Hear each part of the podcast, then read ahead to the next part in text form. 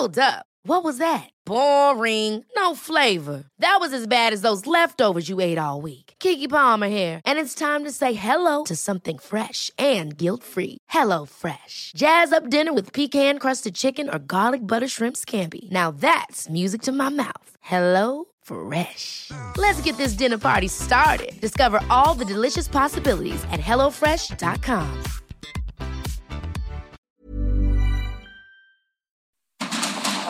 Inicia Heraldo Noticias de la tarde con Jesús Martín Mendoza.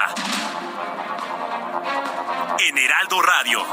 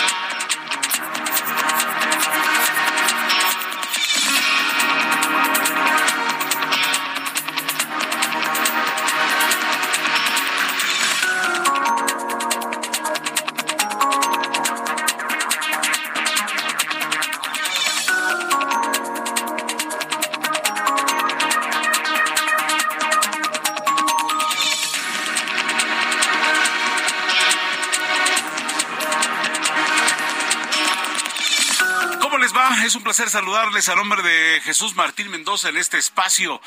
Vamos a las noticias de costa a costa y de frontera a frontera. Lo más sobresaliente que ha ocurrido en México y el mundo. Platicaremos de todo lo que usted tiene que enterarse a esta hora, las 18 horas en punto, en el centro del país. Amigos de Tampico, ¿cómo les va? Oaxaca, Istmo, allá en Tuxtla Gutiérrez, en Chiapas, Tampico, Tamaulipas, decíamos, en la laguna, en la comarca, evidentemente los amigos de la Perla, Tapatía con esa fiesta de la FIL, Monterrey y la Ciudad de México. Bienvenidos a este espacio. Estos son las Heraldo Noticias de la tarde. Esta mañana el presidente de la República anunció que los empresarios y los trabajadores alcanzaron un acuerdo para incrementar el salario mínimo en 20% a partir del 2023. Con esto el salario eh, mínimo general pasará de 172 pesos a 207, repito, de 172 a 207, mientras que para la zona fronteriza se incrementará de 260 a 312 pesos diarios. Vamos a ver qué pasa con las repercusiones en torno a ello. No, no es tan fácil, ¿eh? Podríamos alegrarnos y de entrada nos da gusto porque veremos incrementado el, el asunto en nuestro bolsillo. Pero a veces, y dicen los economistas, que esto, si no está controlado, si no se hace con ciertas reglas, puede tenernos eh, una palabra terrible que es la inflación. Vamos a ver qué ocurre, pero por lo pronto ya está. El salario mínimo sube un 20% en nuestro país a partir del 2023. Ignacio Mier, presidente de la Junta de Coordinación Política de la Cámara de Diputados, aseguró que el tema sobre el desafuero de Alejandro Moreno, dirigente nacional del PRI, se atenderá antes de que finalice el actual periodo ordinario de sesiones del Congreso, es decir, antes del 15 de diciembre. Anótelo, esta noticia va a causar revuelo. Antes del 15 de diciembre se verá qué pasa con Alito existirá el eh, desafuero o no del líder nacional del PRI.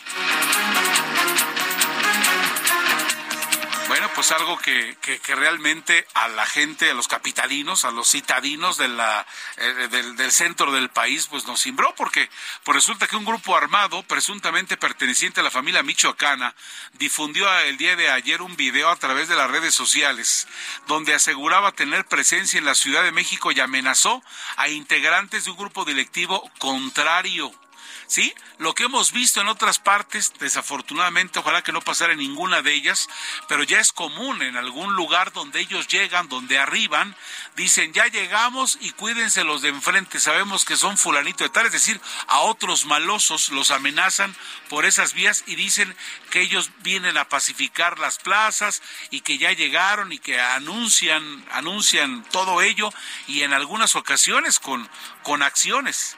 Bueno, pues ellos han anunciado esto creímos que no nos iba a ocurrir, por lo menos en la capital del país. Bueno, pues la familia Michoacán está presumiendo presencia en eh, la alcaldía de Milpa Alta.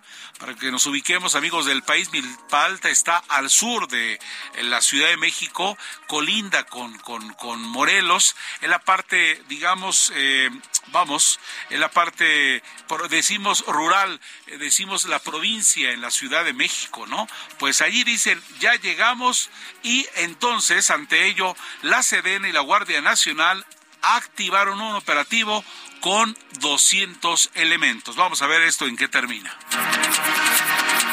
Esta mañana fue detenido en Oaxaca Francisco Arturo Pérez Rodríguez, director responsable de obra, los famosos DRO del colegio Repsamen donde, como usted recordará, murieron 19 menores de edad y 7 adultos durante el sismo del 19 de septiembre del 2017. La Fiscalía General de Justicia de la Ciudad de México ofreció como recompensa un millón de pesos para la persona que informara sobre su localización. Ya está, vamos a ver qué ocurre. Él es el director responsable de obra, es la persona que firma y dice, aquí se encuentran bien las instalaciones, esto está de acuerdo, lo, lo que se construyó de más sí aguanta aguantan los pisos, etc, etc. Si usted no lo sabe, en cualquier ampliación que haga de un inmueble, tiene que llevar la firma de este personaje, un DRO, director responsable de obra, y cuando ocurrió la desgracia del colegio de Repsamen, ya se le buscaba. Así que ya hoy está detenido este hombre. Eh, por estos acontecimientos de este, de este colegio. En Oaxaca, Francisco Arturo Pérez Rodríguez, eh, director responsable de obra del Colegio Repsamen, está detenido.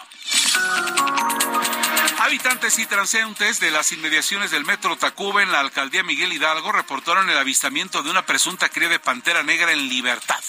Vimos por ahí un video y lo veíamos de lejos. Y es que de repente la semana pasada también pasó algo con una leona de repente se pone a jugar con un perro, la leona en actitud muy, eh, muy tranquila, ve a un perrito, se le acerca, incluso se le pone como para jugar con él, pero era al final de la historia una leona, esto en otro punto del país. Bueno, pues resulta que desde la mañana eh, estaban reportando la presunta presencia de esta pantera, una pantera incluso negra pero tras horas de búsqueda, la Secretaría de Gestión Integral de Riesgos y Protección Civil aseguró que no localizaron al felino ni indicios del mismo, por lo que ha finalizado el operativo. Se veía de lejos, no sabemos si, si realmente era o era un gato eh, tomado desde algún otro ángulo, pero por lo pronto pues eh, se ha asegurado las autoridades de protección civil que no han localizado al felino ni indicios del mismo.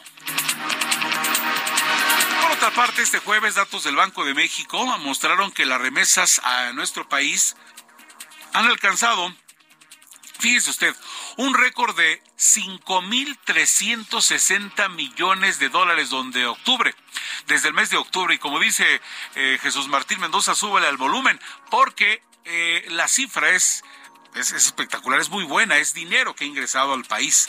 5.360 millones de dólares durante octubre, es decir, un aumento del 11.2% respecto al mismo mes del año pasado, que incluso ha sido muy alto en los últimos años. Es lo que ha estado ocurriendo. La cantidad supera el récord de 5.297 millones de dólares en remesas enviadas en julio. Si los paisanos lo primero que piensan es regresar dinero al terruño, la gente que se va a trabajar allá, los que ya son descendientes de mexicanos no dejan de enviar. Vaya de verdad este alivio a nuestra economía por parte de los paisanos que se encuentran allá, principalmente, por supuesto, en los Estados Unidos. Es una cantidad enorme, 5.360 millones de dólares desde octubre, con lo que alcanza otro récord eh, para este mes en los envíos de remesas a nuestro país. Tarde en el estado de Guerrero un grupo armado atacó a balazos la camioneta en la que viajaba el secretario de Seguridad de Coyuca de Benítez, David Borja Padilla, y sus escoltas, por lo que se reporta un herido. El vehículo fue interceptado cuando transitaba sobre la carretera federal Acapulco Guatanejo. La unidad en la que viajaban los escoltas y el titular de Seguridad Pública presenta diversos impactos de arma de grueso calibre. Le estaremos eh, informando en torno a qué más ocurrió en torno a este ataque contra el secretario de Seguridad de esta población, Coyuca de Benítez. Fíjese usted que el Instituto Nacional de Estadística y Geografía reveló que durante el 2021, cuatro de cada diez personas que murieron en México a consecuencia del virus de la inmunodeficiencia humana, el VIH, no presentaban afiliación alguna a ninguna institución pública de salud. Es decir, que de las 4.662 personas que perdieron la vida por el VIH, 1.864 no contaban con seguridad social.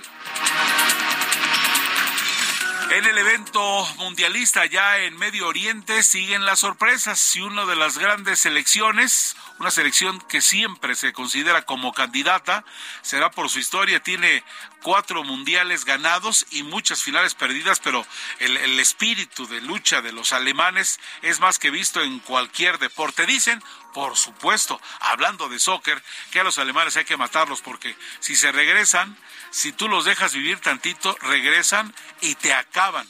Bueno, pues Alemania, ya no tan solo México, ¿eh? para aquellos que están todavía con eh, el asunto de que al Tri lo han dejado y que ya viene de regreso, pues Alemania, un candidato siempre al título, vuelve a ser eliminado en fase de grupos de un mundial. La selección teutona volvió a quedar eliminada en la etapa de grupos de estos juegos de cada cuatro años, luego de ganar 4-2 a Costa Rica, pero sin conseguir los goles necesarios que lo metieran a octavos de final. Empató en los grupos con España. Es que todo se complicó. Resulta que España, ¿se acuerdan que había goleado y que decía todo mundo ahí viene España, una época dorada? Pues España perdió 2 por 1 ante los japoneses, ante lo cual España y Alemania tenían los mismos puntos, pero con la diferencia de goles de los españoles por esa goliza a Costa Rica, sacan a Alemania. Ahora, ojo, ¿eh? Alemania no fue un día de campo para ellos. Alemania llegó a estar abajo en el marcador, sí, abajo en el marcador 2 por 1 con el equipo de Costa Rica. Vamos con la información para ustedes, amigos. Vamos a ver qué más tenemos el día de hoy. Vámonos rápidamente con Mario Miranda. Mario, ¿cómo estás? Buenas tardes. ¿Qué tal, Heriberto? Muy buenas tardes. Tenemos información vial al momento. Te comento que encontraremos buen avance en el eje central Lázaro Cárdenas, del eje 6 sur Ángel Urraza al viaducto Miguel Alemán. Pasando este punto, la vialidad se complica en dirección al eje 1 norte. El eje 5 sur Eugenia, de Lázaro Cárdenas a Insurgentes con tránsito lento. El viaducto Miguel Alemán con carga vehicular desde el eje central, esto en dirección al aeropuerto. Del sentido opuesto del viaducto en dirección al periférico encontraremos buen avance y finalmente el eje 4 sur Xola de Vertis a Calzada de Tlalpan con buen avance. Heriberto, es la información vial al momento. Muchas gracias, Mario Miranda. En términos generales, ¿podríamos decir que aceptable, Mario? Así es correcto, a este momento es aceptable la vialidad. Bueno, pues muchas gracias. Seis de la tarde con doce minutos, seis con doce minutos, y es que ya se acerca, ya estamos en diciembre, y es evidente que el tránsito de alguna manera se entorpece más de lo usual. Pero por lo pronto vámonos con Abraham Arreola, que tiene mucha información para ustedes.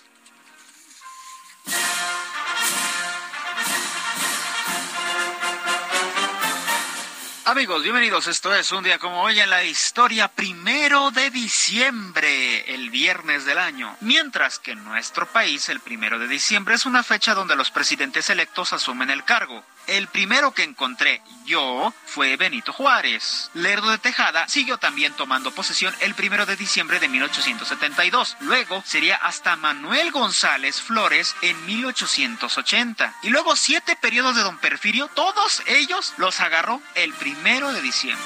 Vendría una pausa, pero regresaríamos hasta Álvaro Obregón, quien también tomó posesión el primero de diciembre de 1920, Plutarco Elías Calles y Emilio Portes Gil, y ahora sí, con Lázaro Cárdenas el primero de diciembre de 1934, y desde ahí todos los presidentes que han seguido han tomado posesión el primero de diciembre. 1885 en Hueco o Waco o Waco, Estados Unidos, se sirve por primera vez Dr. Pepper.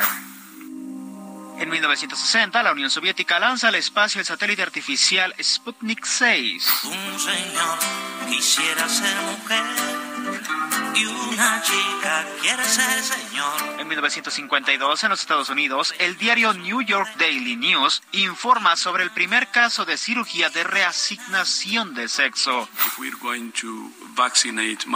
Año 2019, en Wuhan se registraron los primeros casos de COVID-19 en la República Popular China. Por tal motivo, se considera la fecha de inicio del brote de COVID-19 que más adelante sería declarado epidemia y posteriormente pandemia. Y el 2009 en Finlandia se lanza el videojuego Angry Birds por los desarrolladores Robio Entertainment. Además, hoy es el Día Panamericano de la Farmacia y es el Día Mundial de la Lucha contra el SIDA. No confundan, no es el Día Mundial del SIDA, no. Es el Día Mundial de la Lucha contra el SIDA. Hay que luchar contra ese síndrome provocado por ese virus. Amigos, esto fue un día como hoy en la historia. Muchas gracias. Bye. Bye.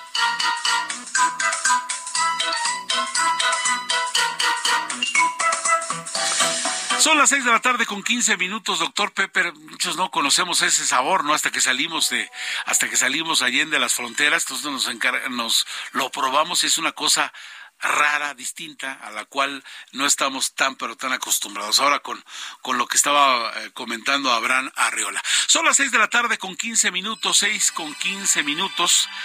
Y pues bueno, vamos con el, lo que viene en la parte del clima.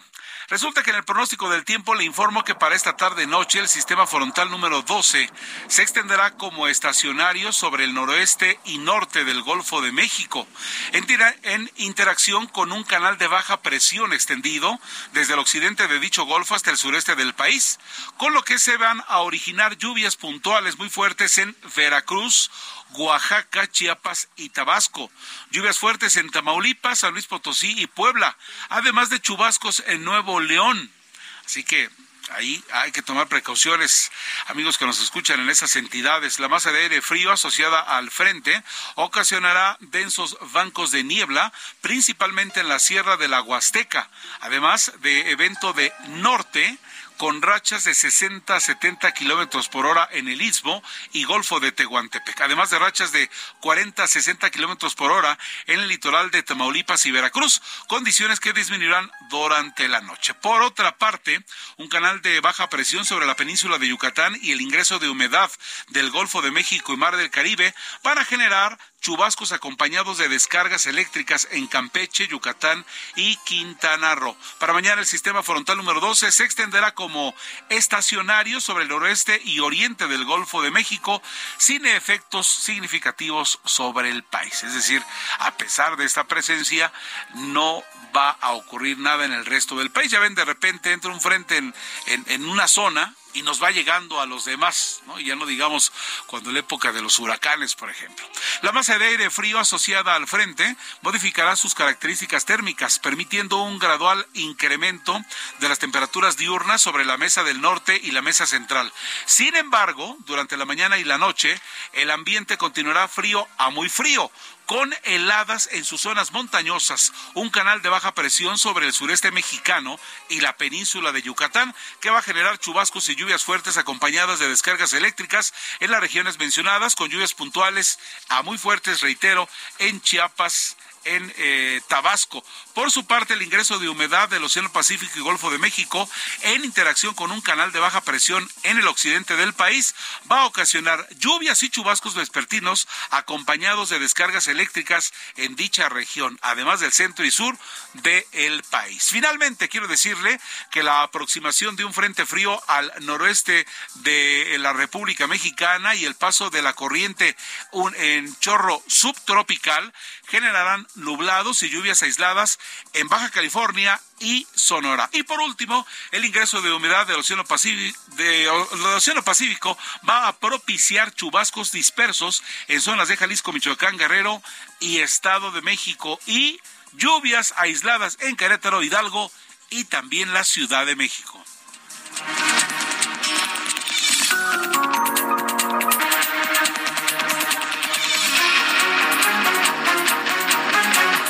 De la tarde con 19 minutos, 6 de la tarde con 19 minutos a través de El Heraldo Radio en todo el país. Ignacio Mier, coordinador de Morena en la Cámara de Diputados, dio a conocer que antes de que finalice el periodo ordinario de sesiones en San Lázaro, se resolverá el tema sobre el desafuero de Alejandro Alito Moreno, actual presidente nacional del PRI. Mir Velasco dijo que antes del 15 de diciembre los abogados del diputado priista deberán presentar los argumentos en su defensa y la Fiscalía General de Justicia de Campeche las acusaciones en su contra en el mismo periodo de tiempo. Jorge Almaquio, reportero de Heraldo Media Group, con más información en torno a el desafuero de Alejandro Moreno que se va a resolver antes del 15 de diciembre. Gracias, Heriberto, amigo de Gerardo Radio. Así es, el PRI rechaza venganza política en la intención de Morena de continuar con el desafuero del dirigente del PRI, Alejandro Moreno. El coordinador parlamentario del tricolor en la Cámara de Diputados, Rubén Moreira, indicó que la revisión del tema está programada en el calendario de la sección instructora encargada de llevar el procedimiento y aclaró que hasta el momento no se tiene programada ninguna reunión para abordar el tema. No, no, no vemos ningún amago.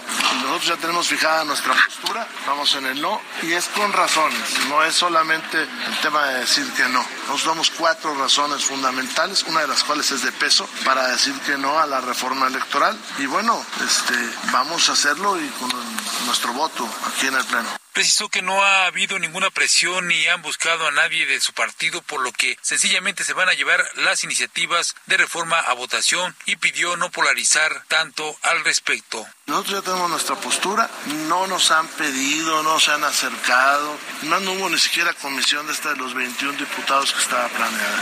Yo no, no, me gustaría polarizar en un tema que no, no se está polarizando, no, no hagamos un discurso donde no lo hay. La instructora, cuando se reúne y se ha avanzado sobre los casos. No desconozco, no lo desconozco, no hemos sido convocados, cuando seamos convocados les digo. Rubén Moreira es uno de los integrantes de la sección instructora junto con el diputado federal Jaime Humberto Pérez Bernabe de Morena como presidente y los diputados Leonel Godoy Rangel, también de Morena, y José Elías Licha Abimeri del Partido Acción Nacional como secretarios. Se ha mencionado que de continuar Heriberto la alianza de Va por México se registraría un empate técnico con lo cual se desecha la petición, aunque todos los legisladores señalaron que actuarán conforme a derecho y aplicando estrictamente la ley. Heriberto amigos, ese reporte que les tengo.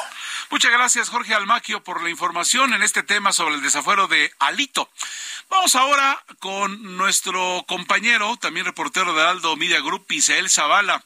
Él nos tiene información en torno a que Ricardo Monreal se mantiene en Morena y resistirá por la candidatura presidencial en ese su partido. Adelante, Misael, ¿cómo estás? Buenas tardes. Buenas tardes, Heriberto. Eh, pues sí, efectivamente, pues el senador Ricardo Monreal respondió a líderes de Morena que su definición es seguir en las filas morenistas, pugnar por la democratización del partido y resistir para pelear por la candidatura presidencial para suceder al presidente Andrés Manuel López Obrador en el año 2024. Luego de que el líder nacional de Morena, Mario Delgado, pidió a Monreal que se defina, este último contestó que es un fundador de Morena, es militante de ese partido político y también es aspirante a la presidencia de la República a suceder a López Obrador. Pero ¿qué te parece, Heriberto, si vamos a escuchar cómo lo dijo Ricardo Monreal? Venga. Yo no estoy luchando contra el partido, más bien lucho porque las decisiones que toma el partido se democraticen. Yo no eh, voy a luchar contra los militantes del partido. Esta lucha ha sido de frente y en voz alta. Eh, pero yo he cumplido con el partido, soy fundador del partido, mucho antes de los dirigentes incluso, porque los dirigentes cuando fundamos Morena seguían en el PRD y yo ya estaba en Morena desde hace 26 años. Entonces eh, yo he cumplido con mi función legislativa y hemos sacado todas las reformas que al Ejecutivo Federal, al López Obrador, le han interesado. Heriberto, tras la gira de Monreal por España, que duró cuatro días, y también pues ser el gran ausente a la marcha encabezada por el presidente Andrés Manuel López Obrador el pasado 27 de noviembre, el coordinador de los senadores morenistas definió también como un rebelde con causa. Además reconoció que el titular del Ejecutivo Federal lo distinguió con su apoyo en el 2018 para ser el coordinador de Morena en la Cámara Alta y también el presidente de la Junta de Coordinación Política, cargos que hasta este momento siguen firmes a pesar pues de todas las eh, irregularidades y también eh, pues algunos señalamientos por parte de senadores de su partido. Heriberto, hasta aquí la información. Vicente Zavala, muchas gracias, reportero de Heraldo Media Group. Gracias por la información. Así que Monreal se mantiene en Morena y resistirá por, la candidatura presidencial. Vamos a una pausa, si nos permiten. Regresamos con más. Este es el espacio de Jesús Martín Mendoza. Le saluda en esta tarde Heriberto Vázquez Muñoz. Son las seis de la tarde, 24 minutos, tiempo del centro.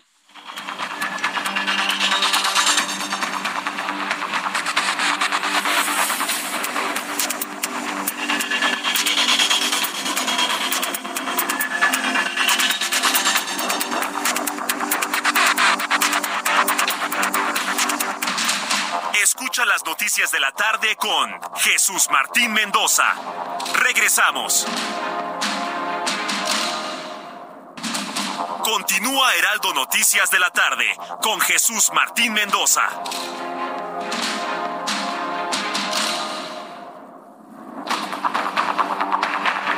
Son las seis de la tarde con 30 minutos, seis de la tarde con 30 minutos a través del Heraldo Radio en esta cadena nacional con un saludo muy especial para ustedes que están acompañándonos en Chilpancingo a través del 94.7, Bronzeville 93.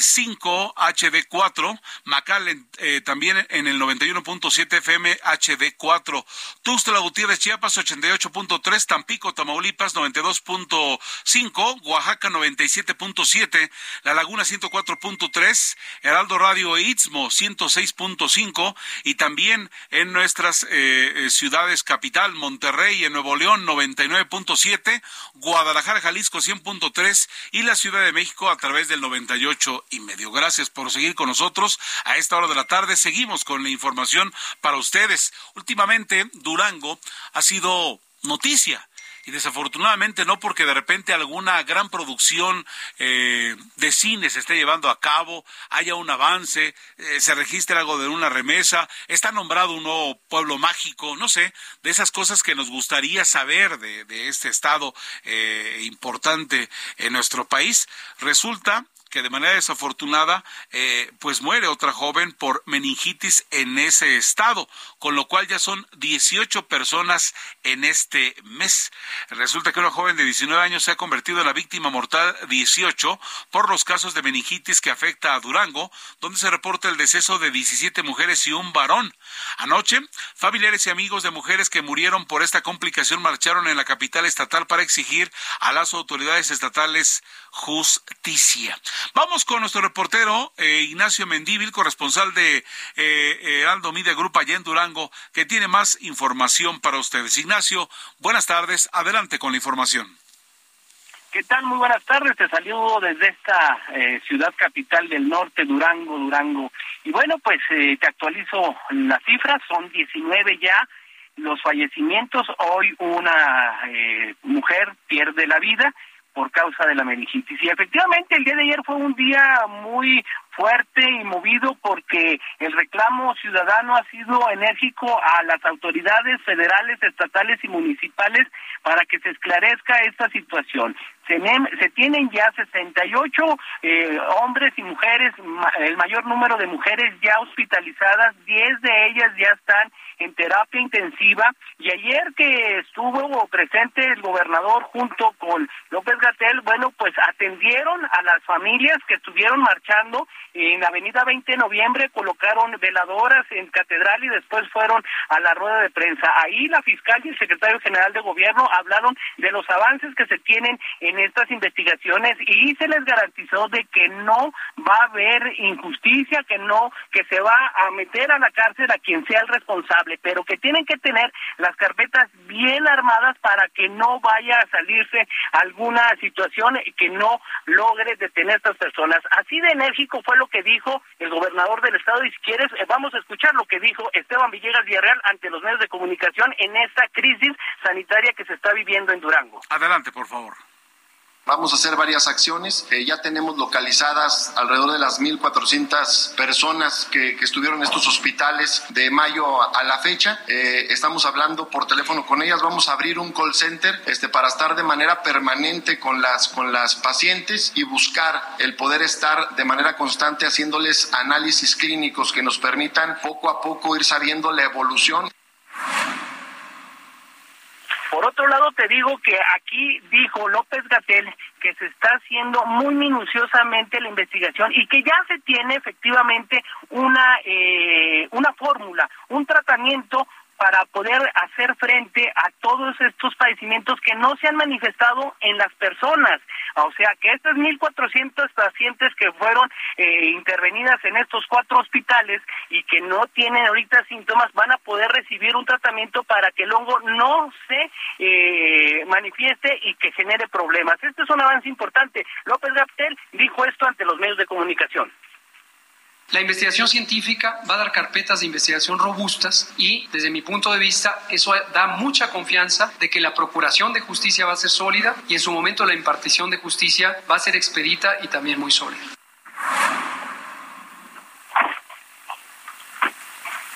Y bueno, pues efectivamente eh, López Gatel aquí se comprometió a dar todos los servicios y apoyos por parte del gobierno federal para que se tenga la investigación y aparte se sepa si fue la sustancia, si fueron los insumos como son las jeringas, como son este, las eh, eh, agujas o los mismos hospitales. Se han eh, recibido más de 50 ya eh, declaraciones de diferentes eh, personas involucradas, pero no se ha determinado quién es el responsable. Lo que sí sabemos es que se han amparado los dueños de estos hospitales para que puedan seguir laborando. Ahorita se está haciendo un trabajo muy serio porque todas las personas que estaban infectadas, que están enfermas, las van a canalizar al 450 en un solo piso para ellos, con personal especializado para cada una de ellas y ir, viendo la evolución de cada uno de los pacientes. Ahorita tenemos dos mujeres que afortunadamente han recibido este tratamiento y están saliendo adelante. Efectivamente, sí hay cura y sí hay esperanzas de vida. Oye, pues eh, vamos, lo, lo, lo, relevante del asunto es que de frente el primer mandatario estatal está diciendo y tomando acciones y también pues ya están acudiendo autoridades federales para pues para para aislar este este asunto y ojalá que se le encuentre la solución, porque lo que estamos escuchando, eh, eh, compañero, es que eh, se están tomando las medidas, pero ya se sabe, no se sabe a ciencia cierta de dónde ocurrió o cómo pasó, ¿no? no se tiene el conocimiento de cómo se contaminó esta sustancia. Lo que ayer Cofepris dijo entre los medios de comunicación es de que no es una sustancia pirata ni que estaba fuera del tiempo, o sea que sí es funcional y todo, pero se desconoce cómo se contaminó, o sea, cómo llegó ese hongo a estar en esa sustancia para que pudiera ser introducida al sistema nervioso y que el tratamiento es muy lento y que en esta lentitud para matar el hongo, pues puede haber fallecimientos y qué es lo que está sucediendo en estos momentos. Así es, desafortunadamente ya eh, pues muere otra mujer y suman ya 18 en este mes. En fin, Ignacio Mendíbil, completo tu reporte, estamos al tanto porque eh, pues todavía no se acaba esta urgencia que tenemos allá en Durango, pero nosotros al pendiente con la información. Muchas gracias. Buenas noches, hasta la próxima. Buenas noches. Son las seis de la tarde con treinta y ocho minutos. Seis con treinta y ocho a través de El Heraldo Radio. Bueno, pues eh, ya, ya se nos vienen elecciones, ¿no? Ya, ya las tenemos en la vuelta de la esquina, así como ya se acabó el mes. No sé si ustedes sientan eso mismo, pero cuando llegue el primero de diciembre decimos como que en cuántos días se nos acaba el mes. Y bueno, pues eh, resulta que las cosas están muy interesantes y hay un estado que los, los especialistas lo consideran como estratégico. Me estoy refiriendo al estado de México, sí, este que rodea prácticamente a la capital del país. Entonces, pues hay muchos movimientos en torno a quiénes van a ser los candidatos, ya candidatos definidos. Y tengo la línea telefónica Alejandra del Moral Vela, ella es coordinadora por la defensa del Estado de México del Partido Revolucionario Institucional, quien pues ha presentado la estructura operativa que se añadirá a los trabajos del partido frente a estas elecciones que estábamos comentándoles ya en el año que se nos viene encima. En esta estructura se crearán 11 coordinaciones territoriales distribuidas por toda la entidad que de acuerdo con Del Moral representan todos los sectores de la sociedad mexiquense. La tengo en la línea telefónica y le agradezco mucho que nos tome la llamada. ¿Cómo está Alejandra? Heriberto, qué gusto saludarte. Buenas noches. Buenas noches. ¿Está bien esto que informamos en torno a esta estructura operativa, eh, en torno a estas, a, estas venideras elecciones? Así es. El día de hoy presentamos esta estructura operativa eh, de coordinación por la defensa del Estado. Es un buen momento para nosotros como partido. Habla de la inclusión, de la unidad y de lo que queremos, la gran organización y disciplina para el triunfo de 2023. Y es que el Estado de México de repente, eh, si, conocemos la geografía de ese estado, de repente la gente que está para de la Sal es totalmente distinta a la de Gilotepec, o qué me dicen de Chalco con Temascaltepec, no sé, ¿no? Pues mira, la verdad es que la pluralidad que tenemos en el Estado y la complejidad y realidad de cada una de nuestras regiones nos obligan a, a ser mucho más abiertos, mucho más disciplinados, mucho más cercanos a la sociedad. Y bueno, pues eso es lo que estamos nosotros organizando y por eso hoy es un día tan importante para nosotros en la presentación de este bueno, pues eh, eh, ahora el, el, asunto en el Estado de México es eh, tienen algunas tienen las mismas metas cada una de estos de esta estructura de estas de estos 11 11 coordinadores territoriales, o sea, es decir, van a ver los los mismos puntos a desarrollar o, o cada uno de acuerdo a la región de este de este estado tan importante en el país. La estrategia eh, general es cubierta por los 11, pero las particularidades de las causas de cada una de las regiones, pues tendrá que ser atendida eh, en cada uno de las, eh, pues de las prioridades de ellos. Pues sí, pues sí, son totalmente, y, con eso arrancamos, ¿no? Son totalmente distintos lo que van ocurriendo en diversas, en diversas zonas de, de, de las elecciones. ¿Y cómo pintan las elecciones? ¿Cómo la ven ustedes? Ya aprovechando que la tengo en la línea telefónica. Perdóname, se cortó lo último. No se, no se preocupe, al contrario. Estoy platicando en esta oportunidad con Alejandra del Moral, quien está presentando en esta oportunidad la estructura operativa de 11 coordinadores territoriales frente a la elección del 2023. ¿Cómo ven esta elección? ¿Cómo se viene? Va a estar difícil, ¿no? Va a estar muy competida. No hemos tenido hace muchos años elecciones fáciles. Una elección complicada pero más que preocupados nos tiene ocupados, enfocados en lo que tenemos que construir para el 2023 y bueno, pues sabiendo un poco también eh, cómo han pretendido ellos, ¿no? Eh, ya establecer las primeras, sus, sus primeras líneas de acción. Nosotros no vamos a caer en la confrontación, estamos muy concentrados en darle a la sociedad mexiquense propuestas ante descalificaciones y mucho trabajo. Ahora, eh, pues bueno, se, se, viene esto distinto, pero también es un handicap, ¿no? O sea, nunca ha perdido eh, eh, el PRI esa entidad que, que mucha gente la ve como laboratorio hacia las elecciones presidenciales. Ya, Alberto, hoy más que nunca a ser mucho más objetivos, a, a ver las prioridades y las causas de la ciudadanía mexicana, que nosotros sin confianza, con una gran eh, estructura operativa territorial, vamos a llegar a buen puerto. Además de eso, de que estamos construyendo la gran coalición eh, de la alianza que construimos en 2021, ahora hacia 2023 con PAN-PRD, y bueno, pues eso estaremos dando en próximas semanas también a conocer esos avances. Bueno, pues nosotros estamos al pendiente porque definitivamente es algo que, que de costa a costa y de frontera a frontera en todo el país es muy importante. Yo le agradezco mucho a Alejandra del Moral eh, sus palabras para Heraldo Radio en torno a esto, porque ya se nos viene en esta elección para el próximo año. Muchas gracias. Muchas gracias a ti, querido Alberto, y gracias por el espacio. Muy amable, gracias. Bueno, pues Alejandra del Moral, eh, que está presentando esta estructura operativa de 11 coordinadores territoriales frente a la elección del 2023. Se nos viene esta elección, va a ser definitivamente muy interesante y y vamos a ver qué es lo que ocurre y sobre todo hay que tenerlo presente, ¿no? El Estado de México, igual que, que en otros lugares, nunca ha perdido en esa entidad, ¿no? Pero pues ya lo vieron ustedes. Hidalgo, pues Hidalgo ya es eh, ahora gobernado por el partido Morena, como ustedes lo saben. Bueno, pues vamos ahora con más información. Eh, resulta que esta mañana el presidente Andrés Manuel López Obrador anunció que los empresarios y los trabajadores alcanzaron un acuerdo para incrementar el salario mínimo en 20%, eh, ¿sí? 20%. Esto a partir del 2023, con lo que el salario mínimo general pasará de 172 a 207 pesos diarios, mientras que para la zona fronteriza se va a incrementar de 260 a 312 pesos diarios.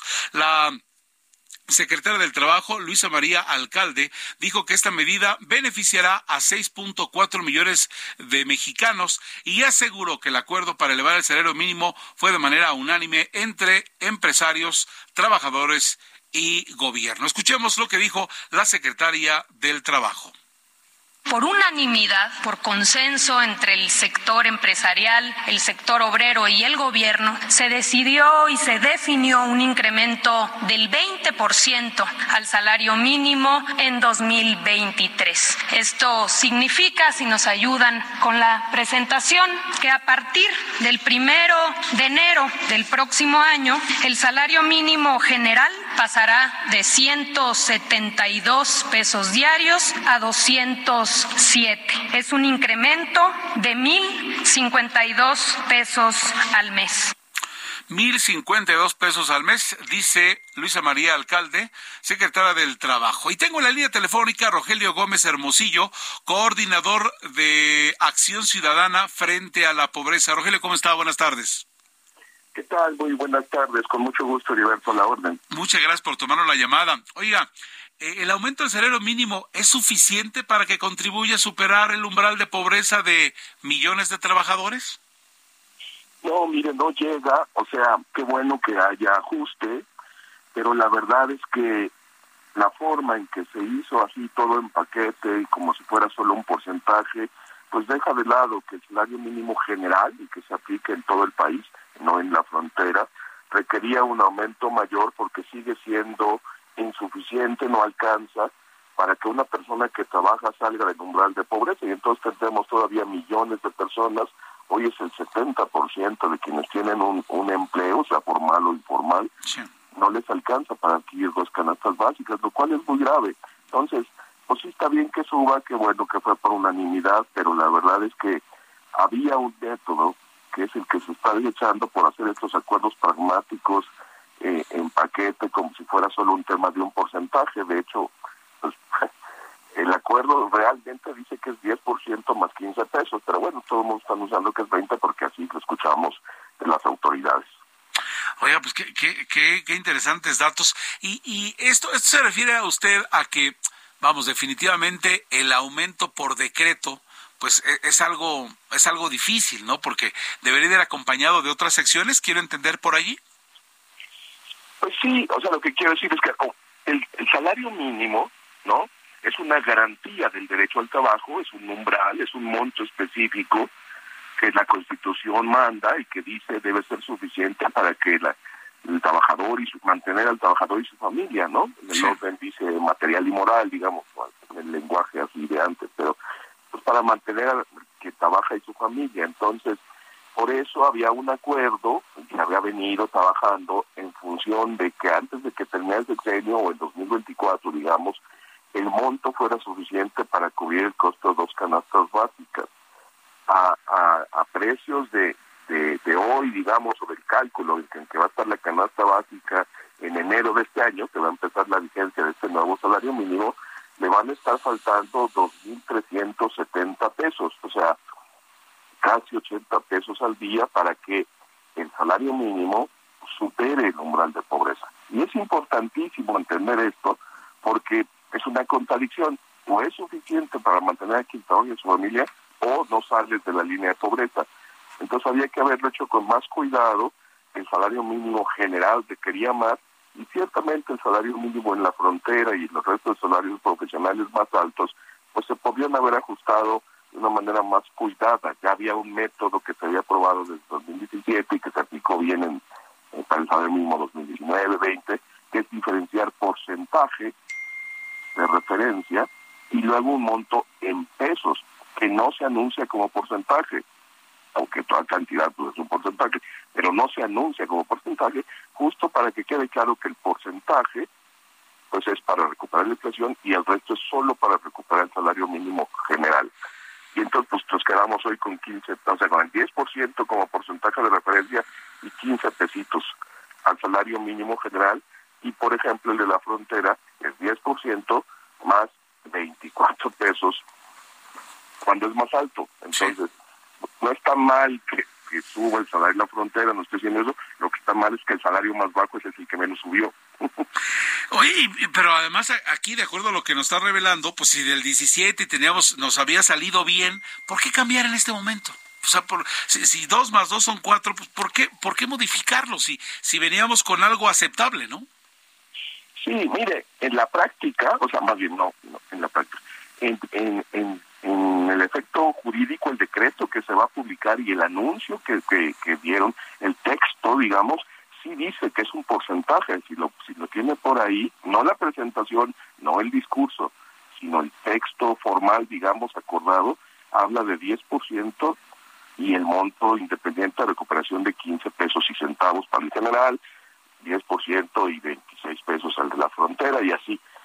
O sea, se mantiene la fórmula, pero se anuncia parejo, como 20% parejo, y esa, esa forma de ver las cosas es la que hace que se resalgue el salario mínimo general, porque lo que nosotros decimos como sociedad civil, que venimos viendo los datos de cuánta gente trabaja y no sale de la pobreza, eh, porque ese es el problema de fondo, ¿no? el que el salario mínimo debería ser suficiente, dice la Constitución.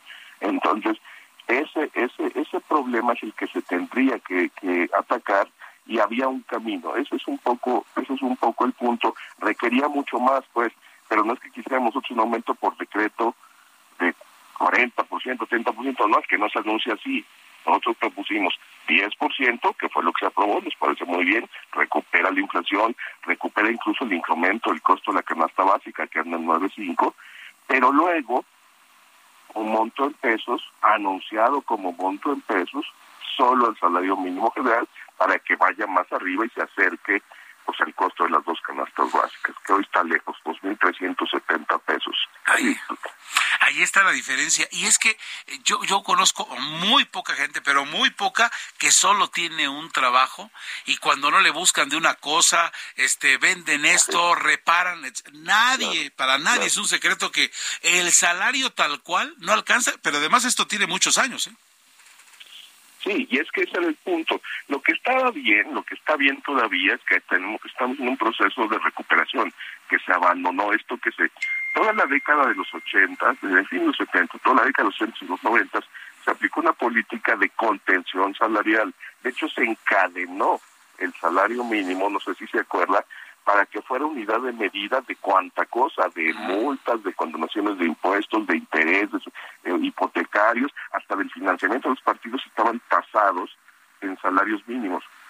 Para poder subir el salario mínimo primero hubo que hacer una reforma constitucional para quitar eso. El salario mínimo solo es salario mínimo, o sea, solo es para pagar el umbral este del artículo 123. Todo el resto es otra cosa, no se puede usar como unidad de medida. Entonces de ahí vino el cambio y se encontró esta fórmula de que como necesitaba subir pues casi 150%, por decirlo así, no podía hacerse un aumento de 150%, aunque fuera gradual, o llevaría 10, 15 años, o yo que sé cuánto. Entonces, por eso se encontró esta forma de vamos a recuperar el salario mínimo general con un porcentaje que siga siendo referencia, no ley, referencia, le llaman efecto paro, ayuda ajustar, digamos, las negociaciones. Por eso es tan peligroso que sea del 20, porque en realidad el acuerdo dice el 10. Yo no sé si todas las empresas aguantan el 20 a todos los salarios. En cambio, el que sí necesitaba subir es lo que usted dice, los que ganan menos. O sea, la gente que no le sale. Porque ese es, ese, ese es ahí donde está donde está el punto. Un salario de seis mil pesos, como que de ahora seis mil ciento y tantos, pues sigue siendo insuficiente para mantener por lo menos a dos personas fuera de la línea de pobreza. Ahí está nuestra insistencia y pues por eso vamos a seguir al menos con el sector privado. Hay, un, hay una parte que está entendiendo que ya no pueden pagar salarios por abajo de 8.600 pesos libres al mes, por lo menos las medianas, las grandes, los trabajos formales, a ver si empezamos a hablar con el ejemplo, porque así con estas autorizaciones, pues está muy lejos todavía la meta para que el salario mínimo legal cubra lo suficiente para salir de la pobreza. Perfecto, pues gracias por la explicación. Rogelio Gómez Hermosillo, coordinador de Acción Ciudadana frente a la pobreza, en torno a este eh, aumento al salario mínimo y todo lo que viene a los lados. Gracias por tomar la llamada, usted muy amable. Muchísimas gracias a ustedes. Muy buenas tardes. Buenas tardes, gracias. El asunto de los salarios, ¿no? Y de repente, ¿Cómo es la diferencia entre lo que tú ganas y lo que gana un trabajador francés y un gringo y etcétera? Y de repente había la referencia de, ¿se acuerdan del estándar este mm, eh, Big Mac? Entonces te decían, lo que tú tienes que invertir en tu país de tiempo de trabajo para comerte una Big Mac, ahí es donde vas a ver, eh, este, eh, ¿sabes qué? Yo en México debo de trabajar cuatro horas para ello y tú en Rusia pues trabajo ocho horas para una Big Mac, en fin, todo ello esto son, son datos muy, pero muy interesantes. Vamos a pausa, estamos de regreso. Este es eh, Heraldo Noticias de la tarde de Jesús Martín Mendoza. En esta oportunidad, 6.55 de la tarde.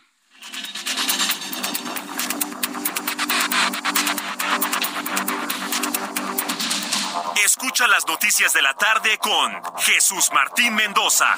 Regresamos. Continúa Heraldo Noticias de la tarde con Jesús Martín Mendoza.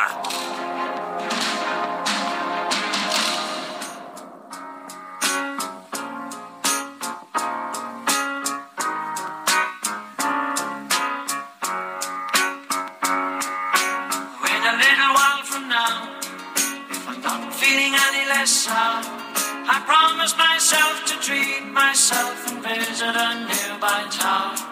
And climbing to the top, will throw myself up in an effort to make clear to everyone it's like when you're shattered, left standing in the lurch at a church where people saying, My God, that's tough. She stood him up. No point in us. As well go home. Cause I did on my own, alone again, naturally. Estamos escuchando a Gilbero Sullivan, son las 7 de la noche con un minuto. Gilbero Sullivan, cantante y compositor irlandés, nació un, un día como hoy, el primero de diciembre, pero de 1946. Hoy está cumpliendo 76 años con un pop calmado con sofisticados arreglos orquestales y soft rock conquistó a comienzos de los años 70 las listas de ventas británicas y el mundo con su meloso y elegante proceder melódico y dicen los expertos, su aguda capacidad como letrista. Incluso la revista Record Mirror en 1972 lo citó como el mejor cantante británico masculino del 72 es esta canción que se revivió. Usted le pregunta a un niño en este momento, bueno, ya, un joven que tenga 20 años y te dice, ¿cómo no? De la película La de Hielo. Con eso de que las películas de caricaturas vuelven a tomar temas antiguos, ellos lo ubican así. Sí, cuando la ardilla esta se enamora de su contraparte, la ardilla famosísima, ponen esta canción de Gilberto Sullivan, que también tiene un tema que se llama Clara. Clara que al final del tema se recuerda porque hay una sonrisa precisamente de esta bebé. Gilberto Sullivan, eh, solo otra vez, es un gran éxito que nuestro México ocupó primeros lugares en listas de popularidad.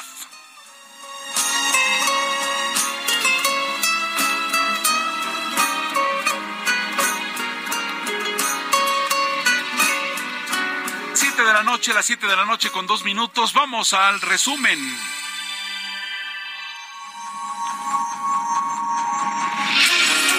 Estas son las noticias hasta el momento. Alejandra del Moral Vela, coordinadora por la defensa del Estado de México, informó en entrevista que no se había presentado en muchos años una elección tan complicada como la que se nos viene del 2023 para una gobernatura en el Estado de México.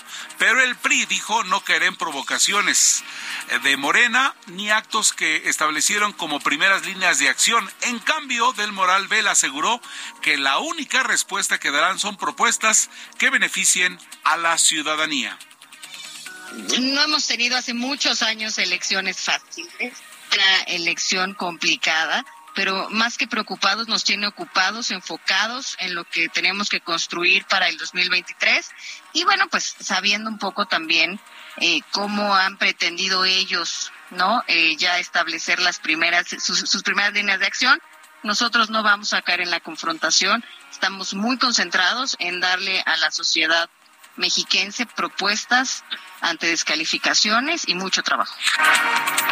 No lo olvidemos, no lo olvidemos, es el escenario siempre previo a una elección presidencial. Se dice que lo que ocurre en el Estado de México puede ser un reflejo de lo que se nos viene en esta elección para el 2024.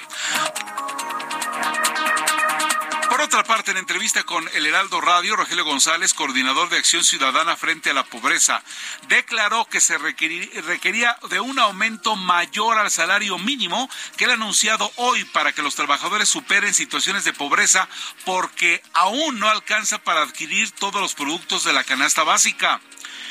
Agregó además que el salario mínimo es una garantía que en las leyes se estipula que debe mantener el trabajador y a su familia, equivalente a dos canastas básicas para las cuales hoy faltan más de dos mil pesos de aumento al salario mínimo y no tan solo del 10% más 15 pesos.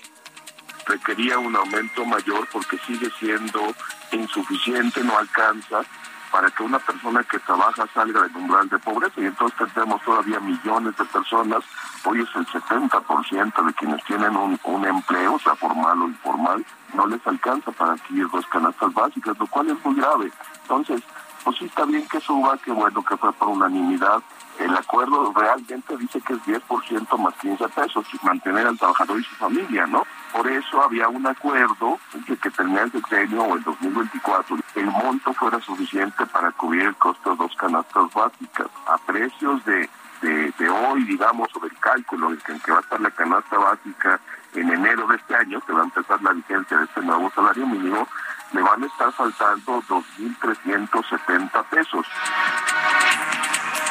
La Secretaría de Gestión Integral de Riesgos y Protección Civil alertó a la población de la Ciudad de México por una posible caída de ceniza en las alcaldías de la capital debido a la actividad volcánica del Popocatépetl.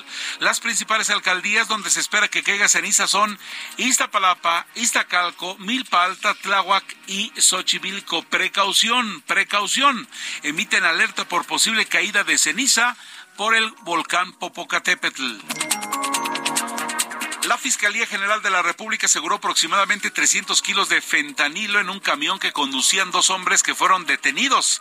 Las pastillas de droga se encontraban al interior en cocos, sí, los cocos. Ahora también allí 300 kilos de esta de este veneno, de este azote, el fentanilo. Hay que tenerle mucho, pero mucho respeto. Jueves primero de diciembre inició el programa Conduce sin alcohol en la Ciudad de México y estará vigente hasta el domingo 8 de enero del 2023. La operación de este dispositivo organizado por las autoridades capitalinas se aplicará a las 24 horas del día, los 7 días de la semana, con la finalidad de aumentar en un 20% las remisiones al Centro de Sanciones Administrativas y de Integración Social, mejor conocido como el Torito. Así que conste que se lo dijimos a partir del día de hoy, 24 horas al día hasta el 8 de enero, el alcoholímetro está activado, así que en cualquier punto a usted lo pueden detener. Por lo mismo, piénselo, hombre, pero qué necesidad, diría Juan Gabriel, váyase en un, en un taxi de estos, quédese en la casa de quien lo invita y por favor no haga este riesgo, no ponga en riesgo su vida y también la de los demás. El Congreso de Sonora aprobó por mayoría calificada una reforma promovida por el gobernador de la entidad, Alfonso Durazo, para que la elección a la gobernatura sea recurrente con la presidencial. Como consecuencia, la próxima administración de Sonora duraría tres años, del 27 al 30, y no seis para lograr que la elección a gobernador sea en 2030, igual que la elección presidencial. Autoridades penitenciarias de Ecuador informaron que Santiago Loza, quien, es director de la cárcel El Inca, fue asesinado tras eh, perpetrarse un atentado en su contra en Quito, Ecuador. Loza era titular del centro penitenciario donde hace dos semanas hubo un motín, ¿se acuerda? Entre presos que dejó 10 muertos. Pues hoy lo han asesinado allí en el Ecuador. El presidente de los Estados Unidos, Joe Biden, aseguró estar dispuesto a hablar con su homólogo de Rusia, Vladimir Putin, por primera vez desde la invasión de Ucrania, siempre y cuando Putin quiera terminar la guerra realmente. En rueda de prensa conjunta con el presidente francés Emmanuel Macron, quien dijo que nunca presionará a los ucranianos para que acepten un compromiso que sea inaceptable para ellos, porque no permitirá construir una paz duradera. Regresando a Sudamérica, el ministro de Salud del Perú informó sobre el dramático aumento en los casos de COVID en esa nación, motivo por el que pidieron a los ciudadanos extremar precauciones. Vladimir Buncayo, director del Centro Nacional de Epidemiología de esa nación, señaló que hay un incremento de hospitalizados y moderados de fallecidos, con lo que se cumplen los criterios para denominar pues a esto como una quinta ola. Hasta aquí las noticias en resumen. Son las 7 de la noche con 9 minutos, 7 con 9 minutos, tiempo del centro a través del Heraldo Radio en todo el país. Gracias por continuar con nosotros. Vamos con nuestros reporteros viales. Alan Rodríguez está en la línea telefónica. Adelante, Alan. Hola, ¿qué tal amigos? Muy buenas noches. En estos momentos eh, la avenida Fray Servando presenta ligeros asentamientos para todos nuestros amigos que dejan atrás la zona del eje 3 Oriente y se dirigen con rumbo hacia la zona del circuito interior. En el sentido contrario tenemos mucho mejor avance a partir de la zona del circuito interior y hasta el cruce con Calzada de la Viga. Por otra parte, comentarles que como ya eh, mencionaste hace un momento en el resumen informativo, ya inició el programa Conduce sin alcohol, que en esta temporada hasta el próximo 8 de enero estará operando en 32 puntos, algunos de ellos fijos, otros más itinerantes en las zonas carreteras, también en las principales arterias de la Ciudad de México, para evitar que las personas conduzcan bajo la influencia del alcohol o también de cualquier otra sustancia. Se estará eh, pues habilitando a 500 elementos de esta Secretaría de Seguridad Ciudadana, quienes a bordo de 200 unidades estarán brindando el servicio para que todas las personas puedan evitar un accidente durante esta temporada. Por lo pronto, es el reporte que tenemos. Continuamos al pendiente. Alan Rodríguez, como siempre, gracias por la información. Muy buenas noches, gracias. Buenas noches. Mario Miranda, en otro punto de la capital del país, con noticias para ustedes. Gilberto, ¿qué tal? Buenas noches. Tenemos información vial de la zona surponiente. Te comento que encontraremos buen avance en Avenida Revolución de Tacubaya San Antonio. Pasando este punto, la vialidad se complica en dirección a Barranca del Muerto o a la incorporación al circuito interior de Ubiscuac. Avenida Patriotismo de San Antonio a Benjamín Franklin con buen avance. El eje 5 Sur San Antonio de Insurgentes a Revolución con carga vehicular el eje 6 sur Tintoretto, de patriotismo insurgentes con tránsito lento, y finalmente la avenida Puente de la Morena con carga vehicular de revolución a patriotismo. Heriberto, es la información real al momento. Oye, Mario, ¿ya te encontraste algún punto del alcoholímetro? No, Heriberto, ahorita todavía no hemos visto ningún punto en el recorrido que hemos realizado. Todavía no hemos visto ningún punto. Es que apenas están dando el banderazo ya ahorita. Sí, ¿verdad? El operativo del alcoholímetro. Pero ya no hay tarda, ya ya a partir de ahora, pues ahora sí que a cuidarse y a, pues más que nada a no consumir, a beber, a, perdón, a beber, a conducir sin, tomar medidas Exactamente, sí, sí, no vamos a empezar a prohibir, pero sí, por favor, cuídense. Si van a regresar a su a, su casa, no lo no regresen tomados, caray, o sea, y hoy existen ya, e, eso no existía hace años, ¿eh? No, no, era no era tan fácil como ahorita. Siempre existió el taxi de sitio y le hablabas, se iban a manchar y todo, pero te llevaban a tu casa. Pero ahora con las aplicaciones, ya de verdad, o, o, qué les parece esto que se, se hizo en los últimos años, ¿no? Del del del, del eh, el, conductor responsable, ¿no sabes qué? Vamos, vamos en bola, pero Ángel no toma. Ah, bueno, que Ángel no tome y entonces vámonos ahora sí a disfrutarla, ¿no? Y la próxima le toca a Ulises y después a tu servidor. En fin, es organizarse de verdad, de verdad. Es una situación que, que, que hay que cuidar y, y, por lo pronto ya desde hoy ya estuvo, ¿eh? ya les dijimos, así que así que no digan que no se los mencionamos aquí en el Heraldo Radio. Mario, gracias. Buenas noches, Buenas noches, bueno, pues ahí está ya. Son las siete con trece minutos, siete con trece minutos, a través de el Heraldo Radio. Vámonos con Héctor Vieira, que tiene para ustedes mucha información que tiene que ver con los dineros. La Bolsa Mexicana de Valores cerró la sesión de este jueves con un retroceso del 0.44% al perder 227.31 puntos, con lo que el índice de precios y cotizaciones, su principal indicador, se ubicó en 51.457.55 unidades debido a las pérdidas registradas por Walmart de México, la mayor empresa que cotiza en ella. En Estados Unidos, Wall Street cerró con balance mixto ya que el Dow Jones retrocedió 194.76 puntos para quedarse en 34.395.01 unidades. Por su parte, el Standard Poor's restó 3.54 puntos, con lo que se ubicó en 4.076.57 unidades. Por el contrario, el Nasdaq avanzó 14.45 puntos, que lo colocó en 11.482.45 unidades. En el mercado cambiario, el peso mexicano se apreció 0.74% frente al dólar estadounidense, que cerró en 18 pesos con 95 centavos a la compra y en 19 pesos con 17 centavos a la venta en ventanilla. El euro se ubicó en 19 pesos con 82 centavos a la compra y 20 pesos con 14 centavos a la venta. El Banco de México informó que en octubre ingresaron al país 5.360 millones de dólares por concepto de remesas, el monto más alto del que se tiene registro, para un acumulado al décimo mes del año de 48.388 millones, un 14.6% más con respecto al mismo periodo de 2021.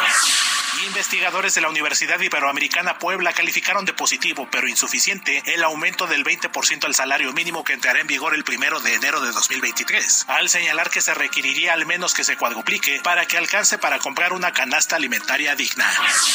La Secretaría de Hacienda y Crédito Público anunció que de enero a octubre de este año los ingresos petroleros superaron las estimaciones, alcanzando un billón 137 mil millones de pesos, a pesar del escenario de déficit comercial, lo que permitió apuntalar los ingresos presupuestarios del sector público. Informó para las noticias de la tarde Héctor Vieira. Gracias, Héctor Vieira, por la información. Resulta que el IMSS implementa estrategia para proteger a personas contra esquemas de simulación de relaciones laborales y estafas de afiliación. Lo anterior en virtud de que organizaciones y gestores dedicados a la simulación de relaciones laborales y estafas se anuncian en redes sociales y medios electrónicos para ofrecer afiliación al IMSS mediante pagos de 900 pesos se informó que la persona que recurre a un gestor para tramitar su afiliación al IMSS no tiene garantía alguna de que el trámite se lleve a cabo y corre un alto riesgo de ser víctima de estafa. Esto es muy importante porque nosotros de buena fe queremos estar eh, pues afiliados, queremos eh, eh, seguir en el IMSS, si es que en este momento tenemos un trabajo que no, por el cual no estamos afiliados. Y, pues bueno, siempre habrá vivales. Usted quiere tener información concreta a ello mediante el teléfono 800-623 2323 opción 5 y posteriormente 5, esto de lunes a viernes de 9 de la mañana a 6 de la tarde, el IMSS brinda asistencia y orientación respecto a los trámites y servicios institucionales. Ojo con esto, los cuales son enteramente gratuitos y pueden realizarse de manera directa sin involucrar a terceros o gestores. Tal vez muchos crecimos con ese asunto de que siempre un coyote, mira a alguien, yo conozco allá adentro, te digo, tú dame una lanita y vas a ver que te voy a resolver todo. El Instituto Mexicano del Seguro Social está dando este teléfono, eh, aparte de subirle al volumen, saque usted su papel y pluma y anote el teléfono que le voy a dar a continuación para que usted tenga asistencia y orientación orientación respecto a los trámites y servicios institucionales del IMSS de la manera oficial, entérese. Nada de que, bueno, mire, deposítame en otra cuenta para agilizar, yo adentro conozco a alguien y hay que darle una lanita porque si no, usted no va a quedar bien nada. Esto es gratuito. Brinda asesoría y orientación respecto a los trámites de servicios institucionales, el IMSS. Y aquí le voy a dar el teléfono. 800 623, estoy anotándolo para tardarme el mismo tiempo, 800 623, luego 23 23. Le va a aparecer la opción, usted va a la opción 5 y después otra vez el 5. Allí usted va a encontrar la respuesta en torno a esto de que, eh, eh, pues, eh, lo que hay en torno a esta estrategia para proteger a personas contra esquemas de simulación de relaciones laborales y estafas de afiliación. No, ya quedaste afiliado. Yo conozco un primo y mi compadre es muy bueno, es una persona muy linda. De verdad, él tiene todo, ya se las come crudas en este asunto. Tú confía en él, dame una lanita, deposítame aquí. Nada.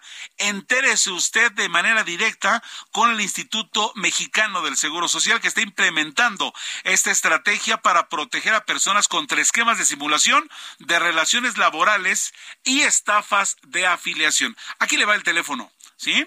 800 623 2323.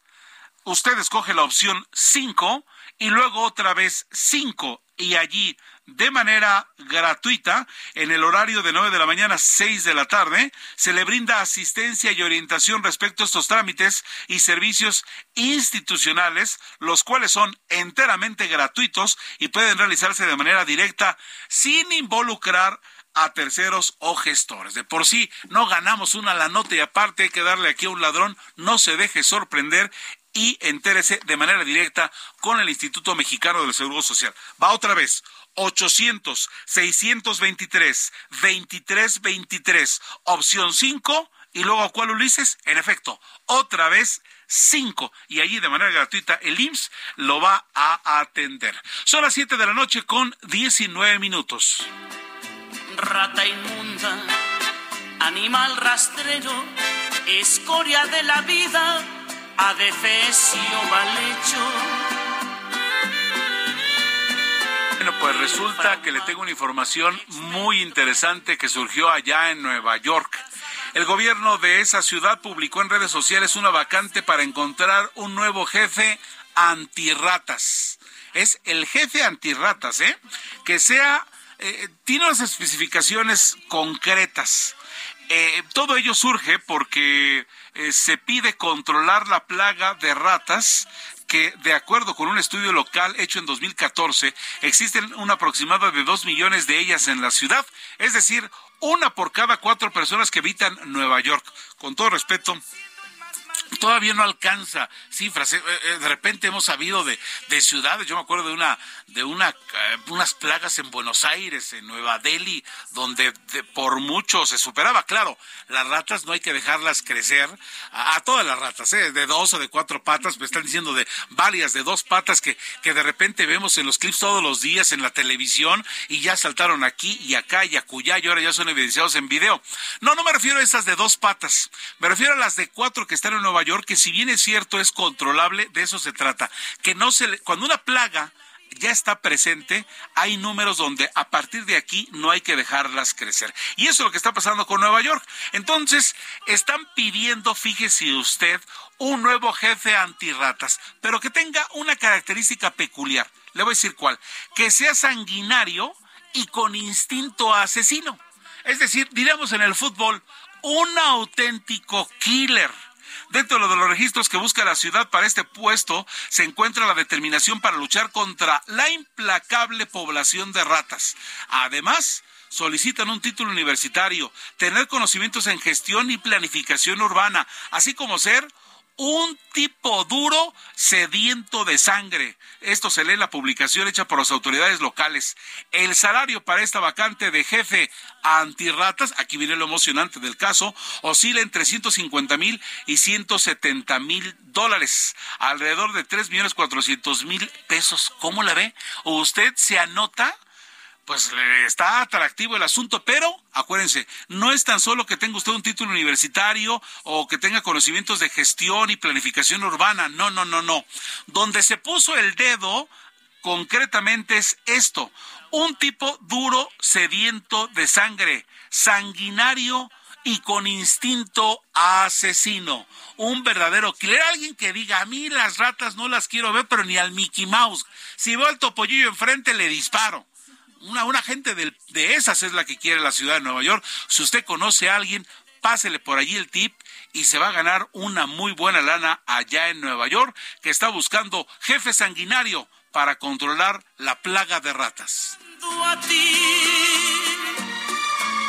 Porque un bicho rastrero, aún siendo el más maldito, comparado contigo, se queda muy chiquito.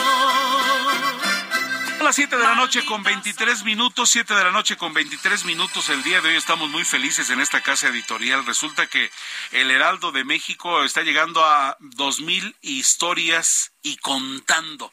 Hoy aparece en la edición impresa de nuestro periódico, pues una, se le, se le denomina una eh, portada falsa, es decir, está la, la, portada habitual y en esta portada falsa pues hay una infografía, es decir, los números, las cifras de, en la, en, eh, hay una contraportada que nos pone eh, muchas de las portadas que en estos dos mil eh, ejemplares pues han dado se han dado en, en, este se han publicado en este en este periódico. Pero ya se llegaron a dos mil historias y contando. Y además pues todo lo que es el entorno de Heraldo Media Group. Y es que seguimos creciendo no se dio a conocer apenas el día de ayer que en la parte digital ya les comentaremos al rato pero en la parte digital pues por tercer mes consecutivo somos el medio más consultado en la parte digital somos los número uno y tenemos números muy importantes tanto en radio también como en televisión, ¿no? En fin, que, que vamos a platicarles de esto al rato, pero estamos muy, pero muy orgullosos de ello. Felicidades eh, concretamente a los colegas del print, del, del impreso de El Heraldo de México, el periódico que piensa, piensa muy joven. Veinte minutos para, bueno, no, son las siete veinticuatro, veinte segundos para que sean ya las siete veinticinco. Vamos a corte y estamos de regreso con más.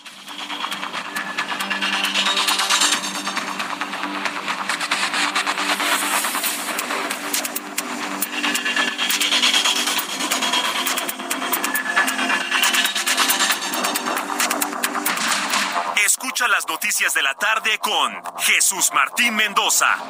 Regresamos. Continúa Heraldo Noticias de la tarde con Jesús Martín Mendoza.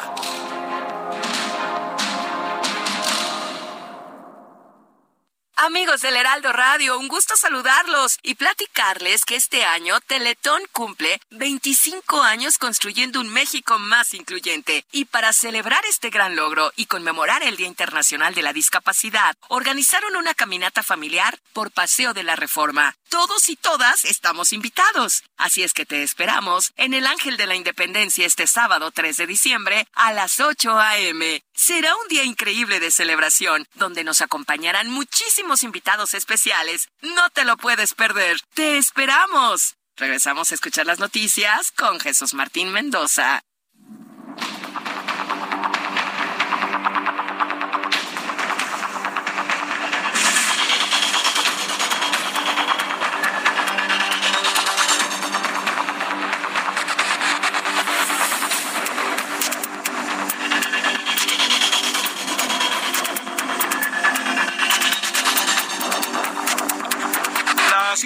Noche con 31 minutos, 7 de la noche con 31 minutos a través del Heraldo Radio y continuamos con las noticias de la tarde. Bueno, eh, resulta, resulta que tenemos información precisamente que se origina en el llamado viejo continente. Digo, tal vez el continente siempre ha estado allí, pero como eh, la cuestión de la civilización estaba en otra parte, pues siempre nos referimos cariñosamente de esa manera.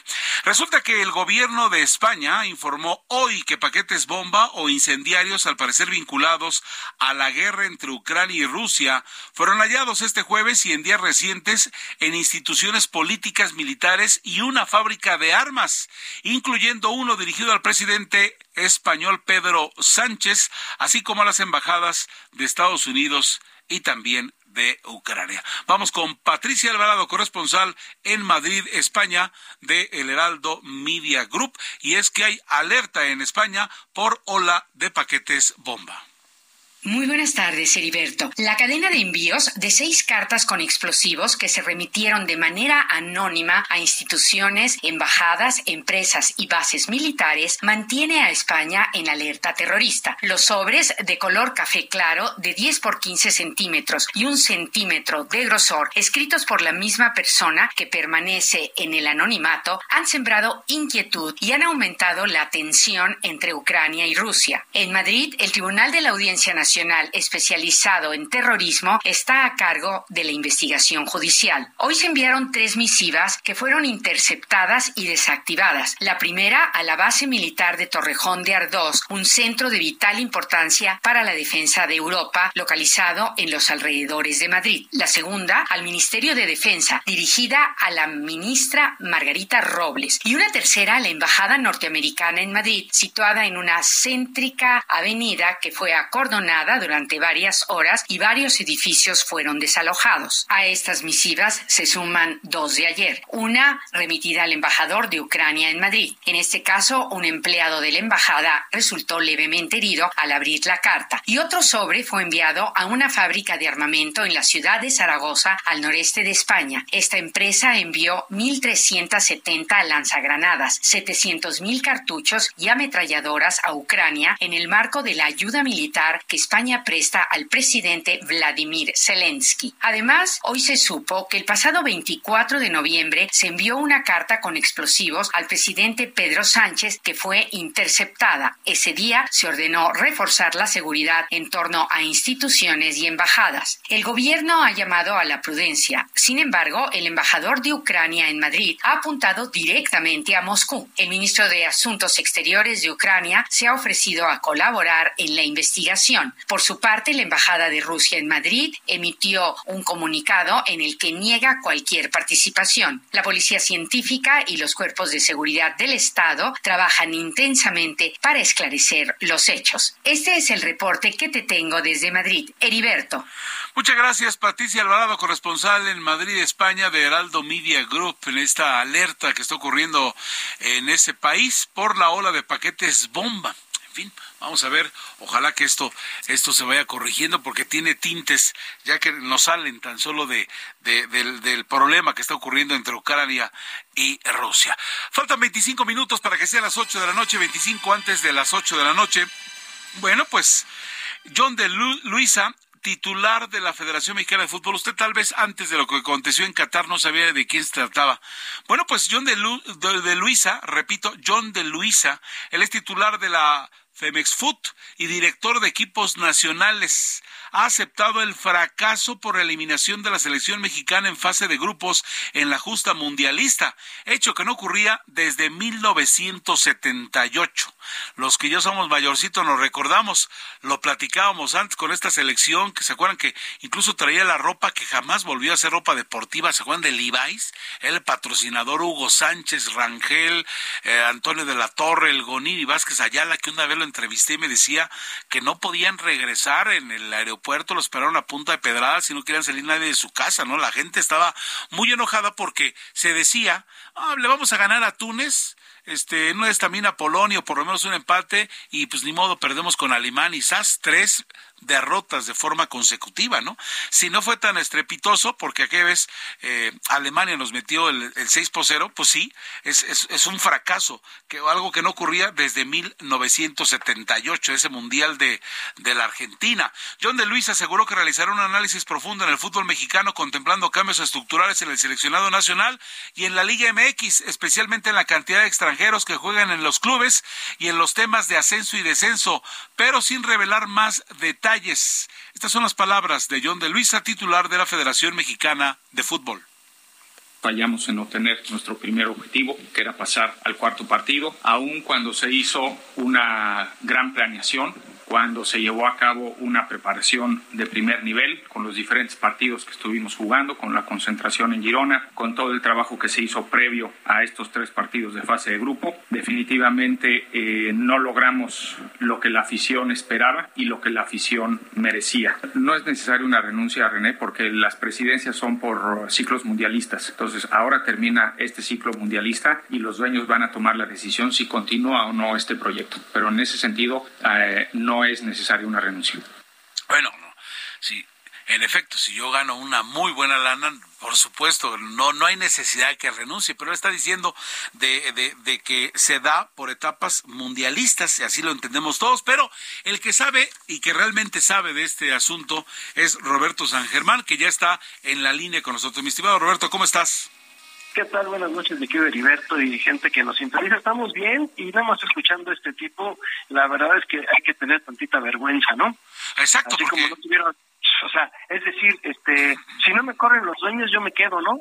Ya saben cómo soy, ¿para qué me invitan? ¿No? Pues no, pues no. Por eso estamos como estamos. Exacto, y es, y es, la fácil de él, ¿no? Pues este. Sí, claro. Ahora, él mismo está, no, no, no se está contradiciendo, diciendo no. que, que, que se acaban los ciclos con el ciclo mundialista, pues él debería de dejar. Es como cuando un funcionario de Estado, y todo el mundo ya sabe, bien otro presidente, tú tienes que dejar tu renuncia en la en la, si tienes vergüenza, por supuesto, como bien lo dices, en el escritorio del jefe, porque así es la vida. Y, y aquí él no debería de, renunciar antes de esperar a que lo saquen. No, pero mira, te voy a decir, aquí el problema más grave es la situación de que él dice que te dice, él la, la, la, presión no la siente, le vale gorro, y el otro que está peor es Jaime Ordiales. Yo desde que llegó Jaime Ordiales a la selección nacional, dije, ay, mamita querida, compadre, que ¿Qué ha hecho Jaime Ordiales en el fútbol mexicano? Lana. ¿A quién ha hecho atención? Aquí, ¿por qué merece tener ese puesto de director este, de, de, selecciones nacionales? No ha hecho nada, perdón, y se lo pusieron ahí. Se va a ir al fracaso por donde quieras. Ahorita te dicen que van a hacer un estudio, van a hacer una, un informe exhaustivo y le van a pedir al Tata qué fue lo que vio. Porque además John de Luisa dice, es que tenemos que ver que se ganó una medalla de oro y se, y se llevó dos veces a la final, ¿sí? De la Copa Oro y las dos la perdiste. Entonces, tu gestión no sirvió de nada. Pero pues ahora sí, yo me lavo las manos como Poncio Pilatos y que los dueños decidan si me quedo o me voy. Si quieren que me quede, me quedo. Pero si quieren que me voy, me voy. ¿No? Perdón, es el fracaso más grande que hemos tenido en 44 años. Y no nomás fue esta selección. Tú puedes ver, desde que tomó el señor la presidencia de la Federación Mexicana de Fútbol, ¿qué, qué, qué hemos hecho? Nada, nada no se pueden los mundiales. El ridículo, San Germán, eso es lo que hemos hecho. El ridículo, no se, no se puede, no se van a los olímpicos, este, no se va al mundial sub-20, o sea, no se van, no se van, se pierden las eliminatorias, ¿sí? Este, y de repente nada más se escucha, ya les pedí un informe para que me digan qué está pasando tomaremos. No, señores, es fracaso, no hay cosas buenas, no hay cosas buenas, porque no vamos a, a tapar el sol con una medallita perdón, lo que vimos nosotros y todos los aficionados al fútbol, lo que vimos en Qatar fue una vergüenza. Una vergüenza. Una selección que no sabemos a qué jugaba. Una selección timorata, con miedo, aunque digan que no, que no se tienen miedo, porque muchas veces los exfutbolistas que son comentaristas defienden a su gremio. No, nunca, no nos digan ratones verdes. ¿Y te acuerdas que era todo un relajo con el apodo de los ratones sí, verdes? Sí, de Manuel Seide. Sí, Carlos Albert le mentó a la madre a no sé quién en un programa porque dijeron ratón verde. Perdón, señores, estamos viendo lo que pasó también en esta, que me van a decir que hubo muchos cambios. Es lo mismo siempre, lo mismo, lo mismo, lo mismo. No vemos ningún cambio. Entonces, todo, todo lo ves y lo ves mal. Yo sí lo veo mal. Yo no sé, yo no sé. A ver, si mi trabajo está mal hecho, tú, teniendo el puesto que tú tienes, no me corres, bueno, a, no me sirve. No me sirve. Claro. Oh, Dios. O sea, y con la mano en la cintura. ¿Y por qué me vas a correr? Pues porque no sirves. Hay alguien que sí funcione, ¿no?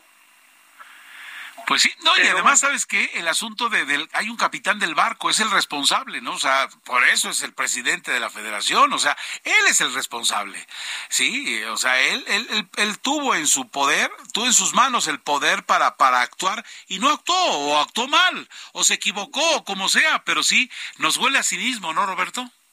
Sí, mismo. O sea, es burlarte como el Tata Martino. Yo terminé mi participación, ya me voy. Perfecto. El señor ya no quiere estar en México y sabe la gente que le renunció dos veces y este hombre se empeñó a tenerlo.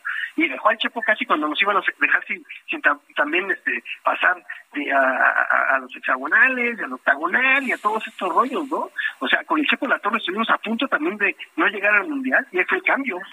Ahí fue el cambio para que entrara este hombre, ¿no? El Tata Martino, pero seguimos con lo mismo. A ver, sigue el mismo atole con el dedo, señores. Esto no va a cambiar. Sí, él podrá decir, pues sí, las decisiones las tomó el del ascenso y el descenso, con el pretexto de que el dinero no saben de dónde venía. Una, dos. ¿Cuántos extranjeros hay en, una plantilla mexicana de fútbol? Es una locura. Es una locura. En ninguno. Además, el torneo es una mediocridad.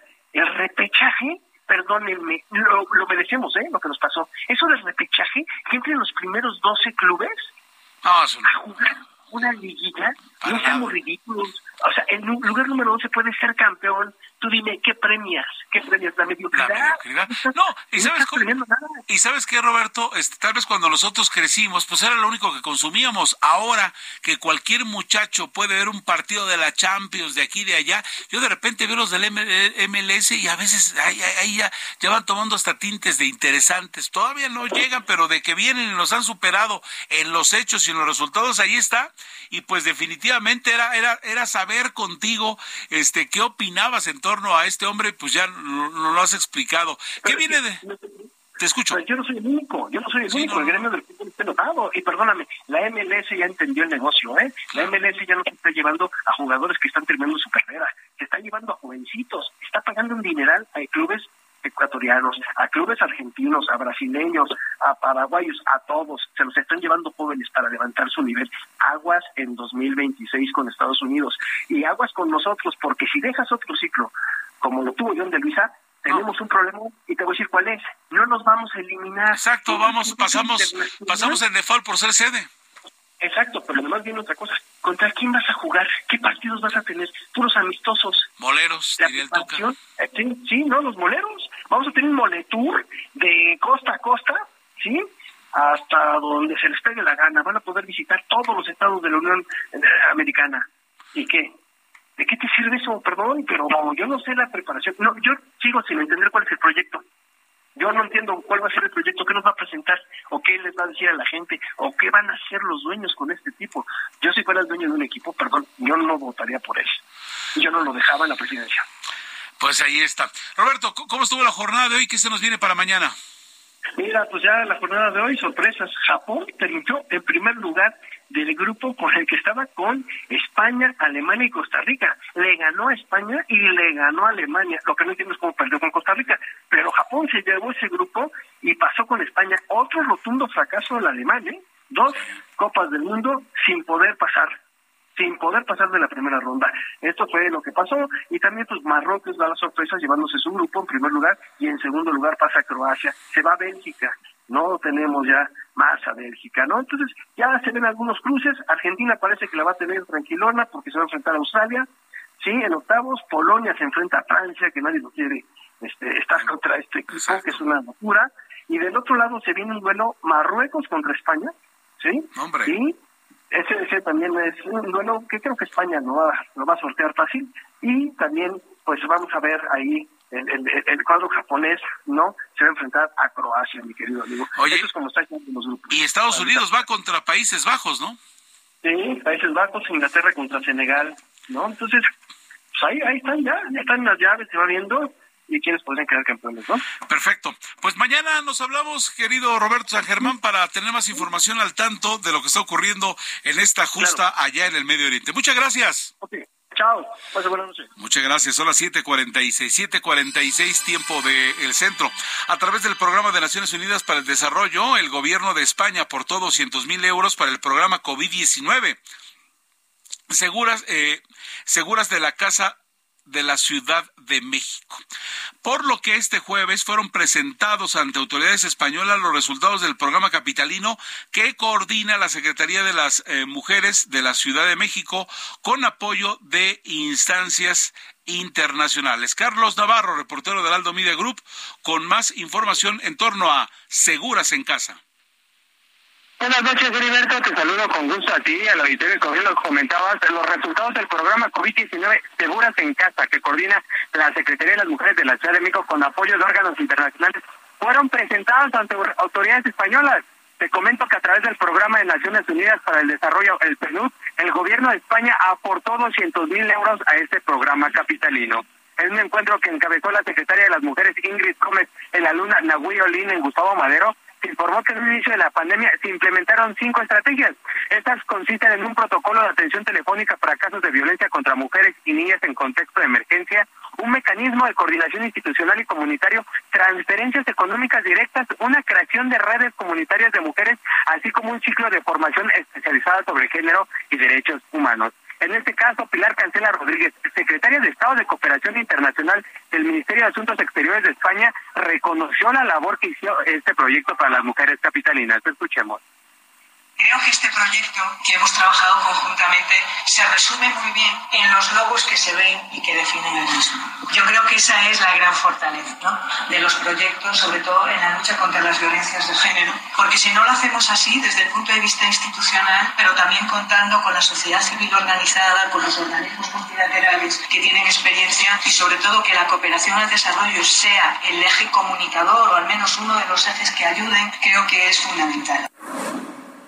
Por su parte, te comento, Heriberto, el embajador de España en México, Juan Duarte Cuadrado, señaló que a raíz de la llegada del COVID a los hogares ha surgido un machismo en el reparto de las tareas familiares. Sin embargo, dijo estar dispuesto a colaborar con la Secretaría de las Mujeres de la Ciudad de México para minimizar, eh, facilitar y evitar estas situaciones. Escuchemos. El COVID lo que ha hecho es que el entorno familiar de familias supuestamente muy modernas ha vuelto a surgir un machismo en el reparto de las tareas familiares. Eh, entonces, bueno, me dicen amigas, además, eh, casadas con parejas muy progresistas y muy, feministas, supuestamente, pero, pero la verdad, eh, eso ha hecho bueno, pues que, vuelvan a surgir esos modelos un poco de estereotipos de otro siglo, realmente. Con el patriarcado. Efectivamente.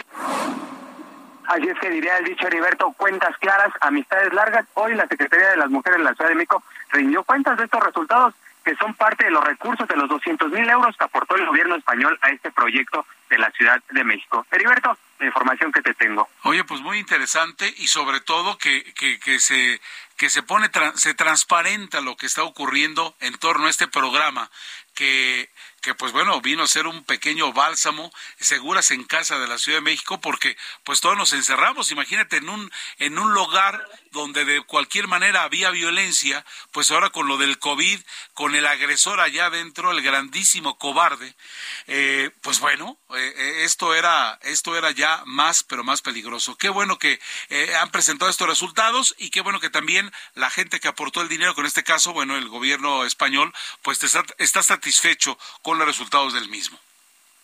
Así es, y comentarte un dato muy importante y que nos preocupa y a la vez tiene que ocupar a las autoridades.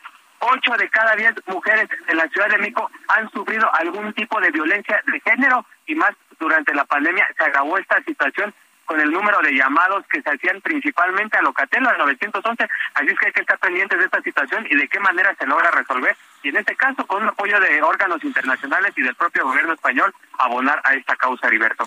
Gracias por el dato. Nos avergüenza como sociedad, pero está ocurriendo y como dices, vamos a ocuparnos de ello. Ocho de cada diez, en ocho de cada diez hogares hay violencia en la Ciudad de México.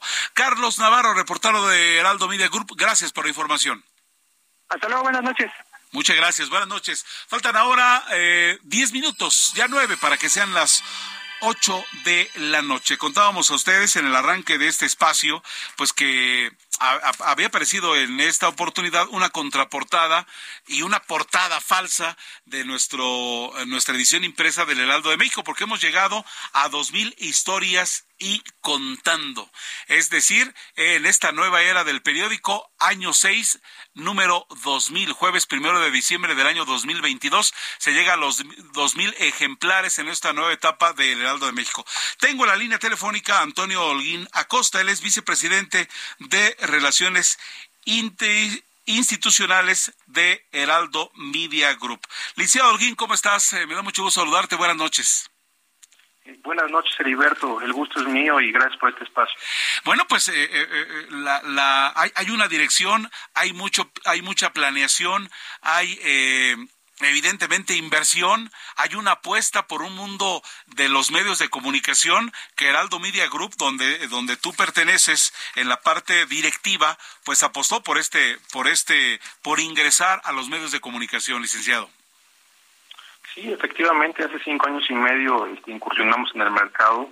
Eh, nuestra primera edición impresa fue el 2 de mayo del 2017 y el día de hoy cumplimos y estamos muy contentos por eso eh, la edición número 2000 del periódico. Para nosotros es un honor el poder hablar de, de estas 2000 ediciones que, que reflejan más de 112 mil páginas impresas, más de 96 mil notas publicadas por, por, más de 80 plumas reconocidas que escriben diario entre columnistas y articulistas y, y, bueno, los cinco suplementos que tenemos a la, a la semana y, y los 70 corresponsales que tenemos cubriendo todos los días en los estados. Para nosotros es pues es, es un gran honor y, y, estamos muy agradecidos con, con toda nuestra con toda nuestra audiencia por esto. Eh, eh, y se inicia el periódico y después, no conformes con ello, ingresan a los medios calientes, ingresan, se ingresa Heraldo Media Group a la radio y a televisión y de nueva cuenta de cero arrancar con más retos.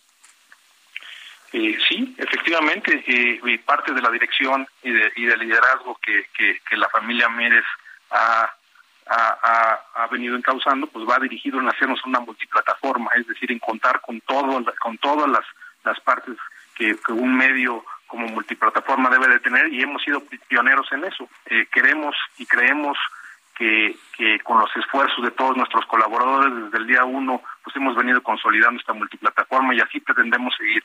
Pretendemos ser un parteaguas en, en, en, los medios y pretendemos poner nuestro granito de arena para poder siempre privilegiar el derecho a la libertad de expresión y a, y a poder informar a toda nuestra audiencia. Creemos que, que, que, ese es nuestro granito de arena que debemos de poner para un México mejor. Así es. Bueno, y, y, ayer apenas nos enteramos que una vez más, gracias a, a, a, nuestro público, somos número uno en la parte digital, el, el grupo de medios digitales más grande de México, ya inmersos en la modernidad. Sí, es una de las principales apuestas que tenemos. Al día de hoy tenemos más de 50 millones de usuarios únicos, tenemos más de 121 millones de, de páginas vistas. Es decir, para nosotros es uno de los de los de las partes fundamentales enfocarnos en las nuevas tecnologías y enfocarnos en la parte digital. Eh, tenemos una dirección y agradecemos mucho a todas las personas que, que, pues, se han creído en, en, nosotros en esta parte y, y bueno, pues seguiremos teniendo todos nuestros esfuerzos y poniendo todo nuestros todo nuestro trabajo diario en, en poder seguir creciendo en esta parte. Licenciado Antonio Alguín Acosta, vicepresidente de Relaciones Institucionales de Heraldo Media Group, felicidades y muchas gracias por el esfuerzo y que vengan años más. Muchísimas gracias, Heriberto. Estamos, estamos este, al habla. Cualquier cosa a tus órdenes. Muchas gracias. Hasta entonces, felicidades a nombre de Jesús Martín Mendoza, Heriberto Vázquez Muñoz. Gracias. Esto fue Heraldo Noticias de la tarde con Jesús Martín Mendoza.